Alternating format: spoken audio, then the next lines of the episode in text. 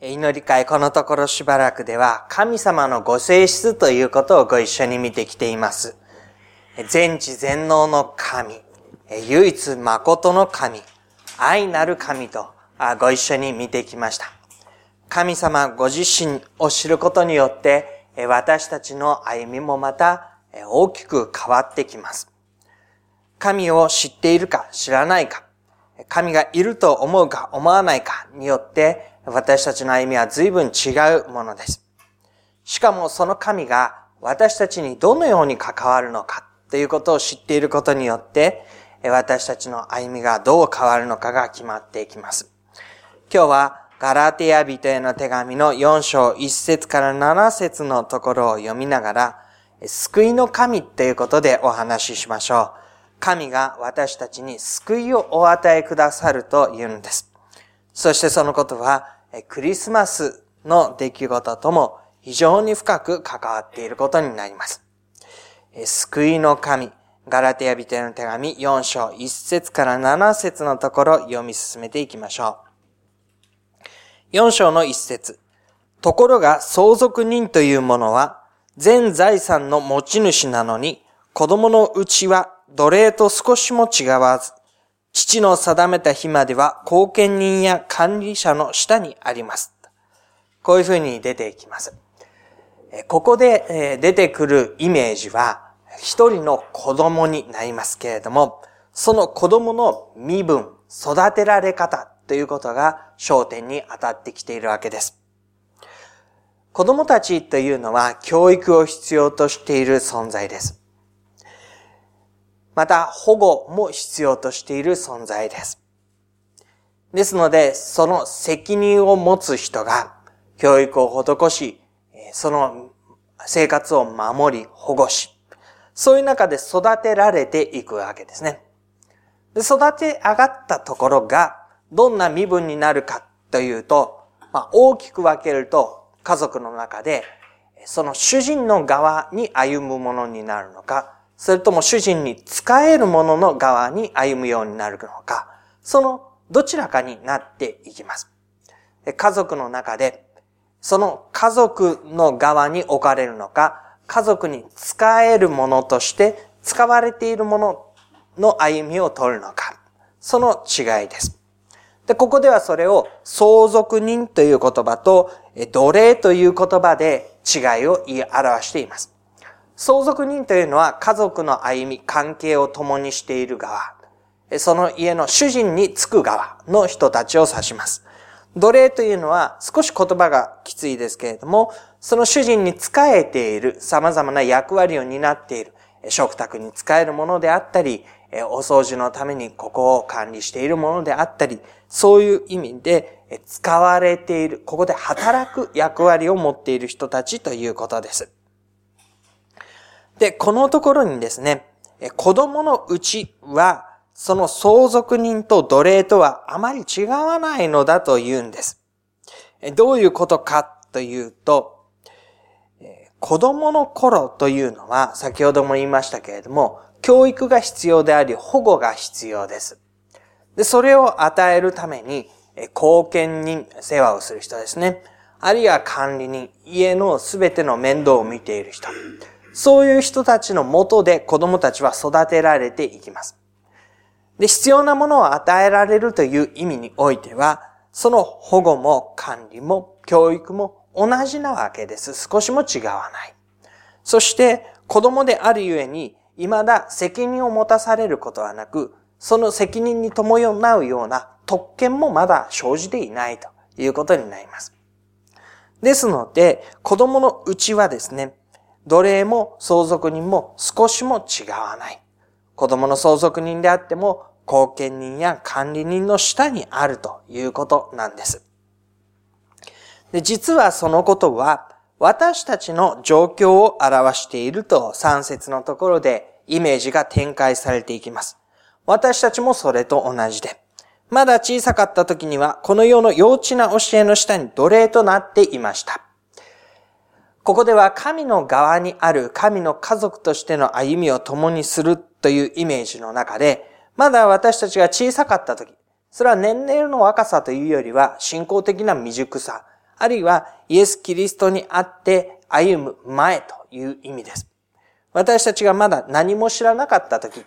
まだ神にある責任ある歩みをすることができなかった時、まだ神ご自身の恵みに十分に預かっていない時には、この世の幼稚な教えの下に奴隷となっていたというんです。で、この幼稚な教えの下に奴隷となっているというのはどういうことかと言いますと、私たちの社会の中には通例、通念と言われるようなこれが正しい、これが正しくないというふうに言われるものがあります。一般的な原理、原則、道徳のようなものです。でユダヤの社会ではそれが立法という形で人々の間に浸透していました。もちろんその立法は神が定めたものであり、神が与えたものとして、ある一定の基準、規則を表すものでした。しかし、この当時の人々にとってそれは神から与えられたという時に、神との関係を養い、そのことの中に守り導き、人々が立っていくことができるほど十分なものとして立法が与えられていたわけではありませんでした。むしろ人々の歩みを規定していく、えー、規則として適用されるものとして立法というものがあったわけです。でそれを幼稚な教えというふうにここでは言い表し、いささか劣ったもの。人を育てるため、人を守るためには必要ではあるものの、その人が十分なものとして立って、神の相続人と実際になっていくためには、どうも不十分なもの。最低限のその人の守り、成長ということを促すものの、それ以上ではないものというふうに示されています。で、その幼稚な教えの下で奴隷となっていたというわけですね。ここで奴隷というのは相続人ではないという意味です。がんじがらめに縛られていたという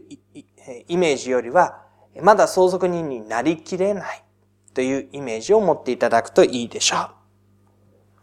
しかし、定めの時が来たので、神はご自分の御子を使わし、この方を女から生まれたもの、立法の下にあるものとなさいました。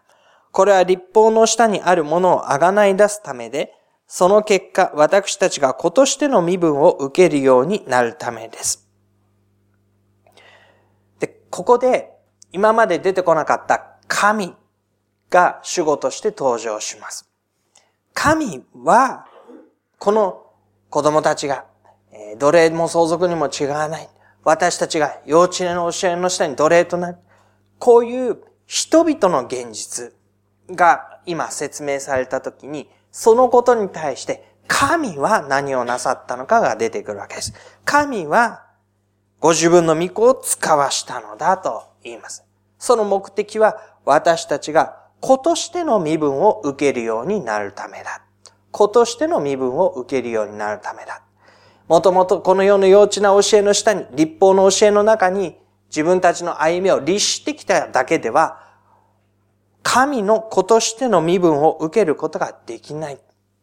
しかし、神は私たちに、神の子としての身分を受けるようにと、ことを起こしてくださったのだと言います。何をしたのか。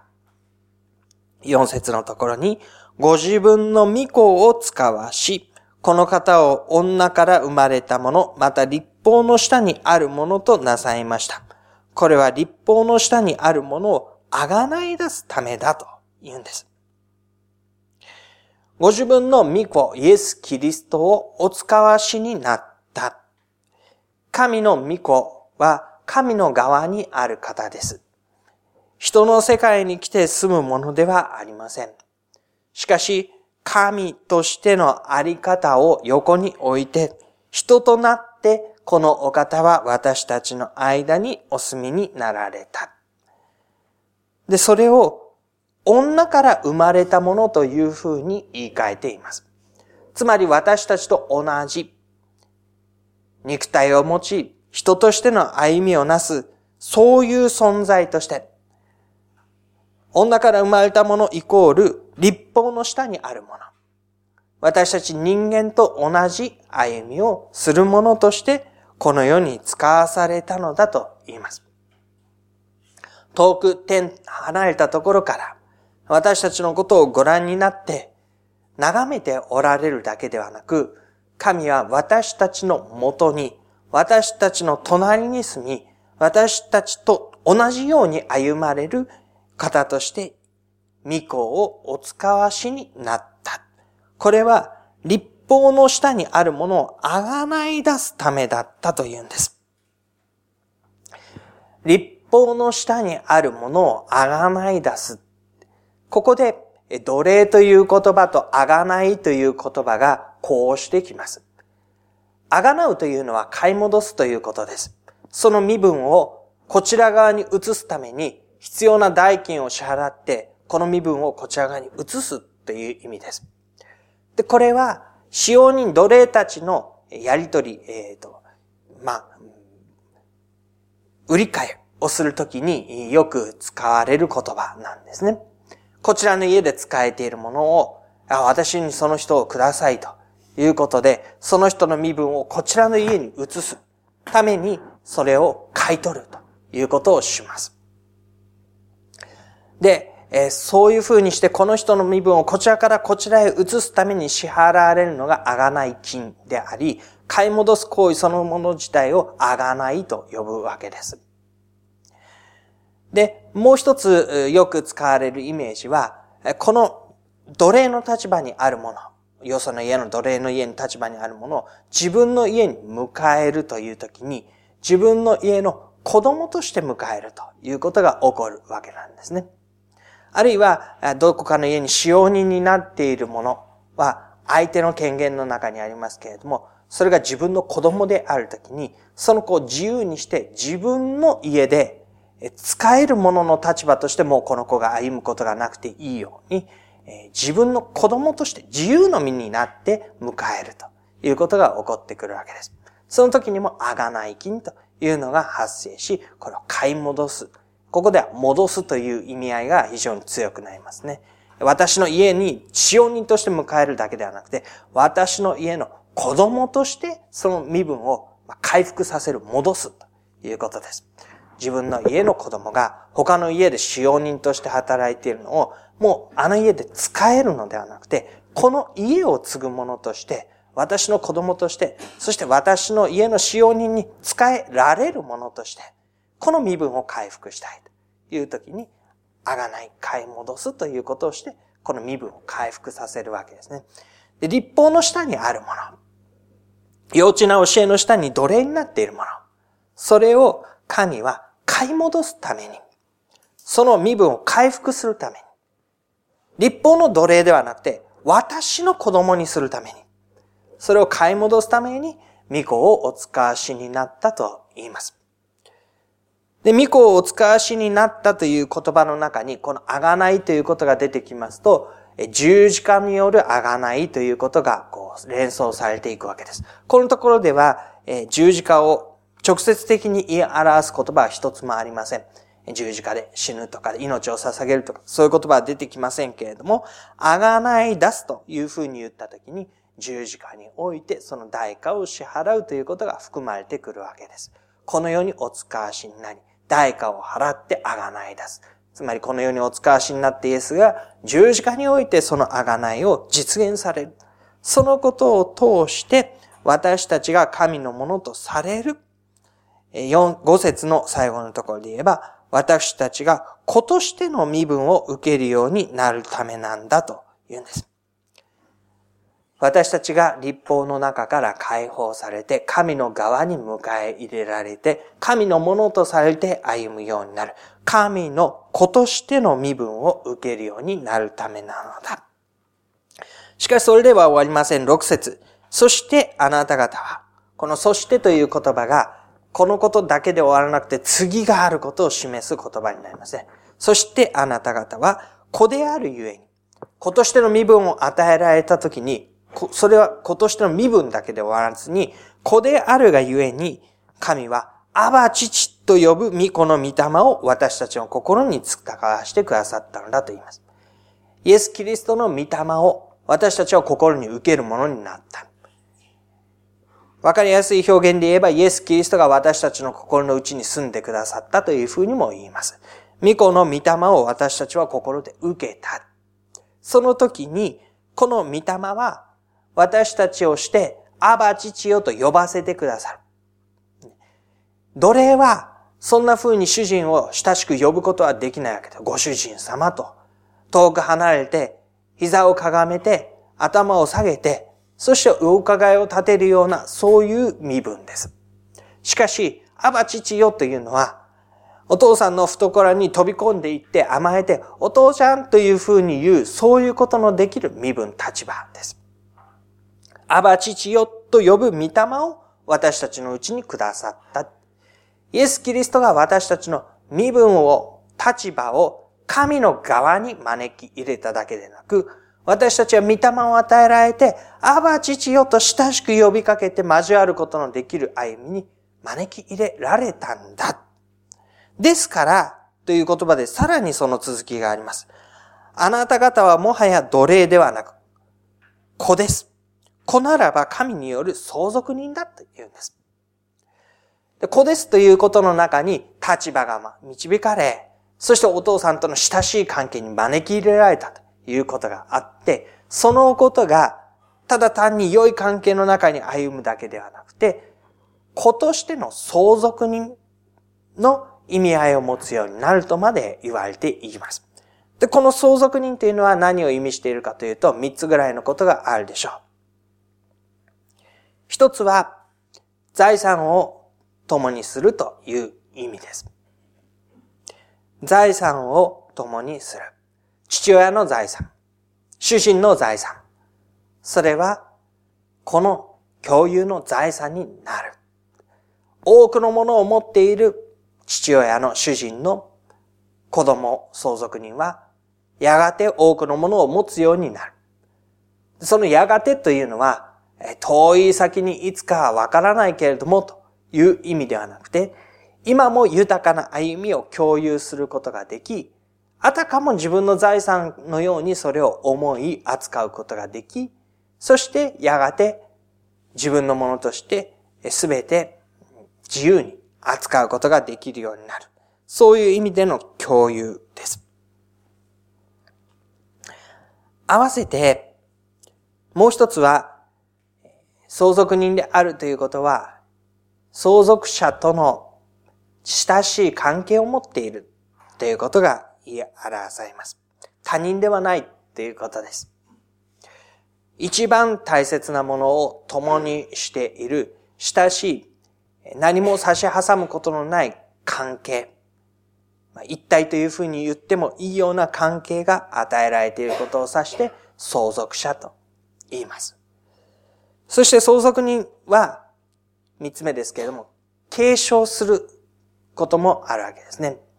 で父の思い、相続、えー、主人の思いをそのまま継承していく。まるで写したコピーであるかのように、その思い、なそうとすることの方向性、その活用の仕方、そういったものを継承していくわけですね。財産を共にする。親しい関係の中に歩む。そのことが方向の共有性というか、使命の共有ということにつながっていきます。それが相続人であることの意味です。で、アバ父よと呼ぶ御子の御霊が私たちを奴隷だけではなく子であって、そして相続人にまでしてくださるということが言われて、この箇所が締めくくられていきます。クリスマスの意味ということをご一緒に覚えたいと思うんですけれども、クリスマスはイエス・キリスト、神の一人子が私たちのもとに使わされたことを喜び祝う記念の日です。ここで書かれているのは、定めの時が来たので神はご自分の御子を使わしてくださったということでしたね。時至って私たちがこの世の幼稚な教えから解き放たれて神のことされるために神はイエス・キリストをお使わしになった。でそのクリスマスの意味は神がキリストをお使わしになったことを喜ぶ日なんですけれども、そのキリストが使わされたということそのものは、救いの技の始まりを意味しているわけです。生まれたことそのものによって救いがなってよかったねという話ではなくて、まあ、始まりと言ってもですね、この時初めて始まったというのではなくて、神の民が旧約聖書の中でずっと待ち望んできた救い主がお生まれになったという意味ですから、まあ、始まりと言っても、ゼロから始まったのではなくて、助走があった時のいよいよ実現の始まりということになります。で、その始まり。で始まりであるとはどういう意味かというと、神はこのキリストを通して、なそうとしておられることがあるということです。生まれただけで救いが実現したのではなくて、生まれた方の十字架によってなされる宮座があり、復活によってなされる宮座があり、そのキリストの御霊を受ける者たちを通してなされる現実があり、そのことによって実現をしていく私たちの救いがあるということですね。生まれただけではなく、十字架復活キリストに精霊に与えられて、その使命を持って生きることの中で実現していく宮座がある。この一連のことを神様はご計画し、導かれ、実現される。その始まりとしてのイエス・キリストの降誕、救いの宮座の始まり。で、この救いということが私たちを通しての大きな大きな救いの宮座になっていくわけです。私たちの魂が救われて、神と和らいで、天に行って私たちが死んだ後、神に裁かれることはないという平安の中で、私たちがこの地上の歩みを歩むことができる。それはもちろん素晴らしいことですし、それは私たちにとって多くの救いをもたらすものです。と同時に、神はそれにとどまらずに、私たちを神の共同相続人としてくださった。アバ父よと呼ぶ親しい関係に招いてくださった。その時私たちは魂の救い以上に神ご自身が治めておられる、その全権の支配を共有するものとなっていった。そしてそれを共同相続人として共に収めていくものになった。神が私たちを通して、神ご自身の技をなさろうとするそこに生かされるものと私たちはなった。そのことを通して神はさらに大きな救い、すべてのものを神のもとに回復していくというその救大きな救いをなそうとしておられる。そのことを言えば、私たちもまた使わされていくものになっていくということを意味します。私たちは神のものとされた。神の子とされた神の共同相続人とされた。あ、共同相続人だから多くのものを受けてそれでよかったという話。まあ、とりあえずはそうなんですけれども、と同時に、神の一人子が私たちのもとに使わされた何のためだったか。その次の人たちが神のものとされるため、そのことを覚えるときに、神は私たちをも使わされる。何のため？さらに大きな救いの技の実現のため。神が御子をお使わしになったように、私たちもまた神の子供としてそれぞれのところに使わされていく。神が御子イエス・キリストを通して大きな救いの宮座をなそうとしておられる。その延長線上に私たちをそれぞれのところに使わして、その私たちを通して、なお神の見救いを実現しようとされている。その大きな大きな技に向けて、私たちもまた使わされていくんだということです。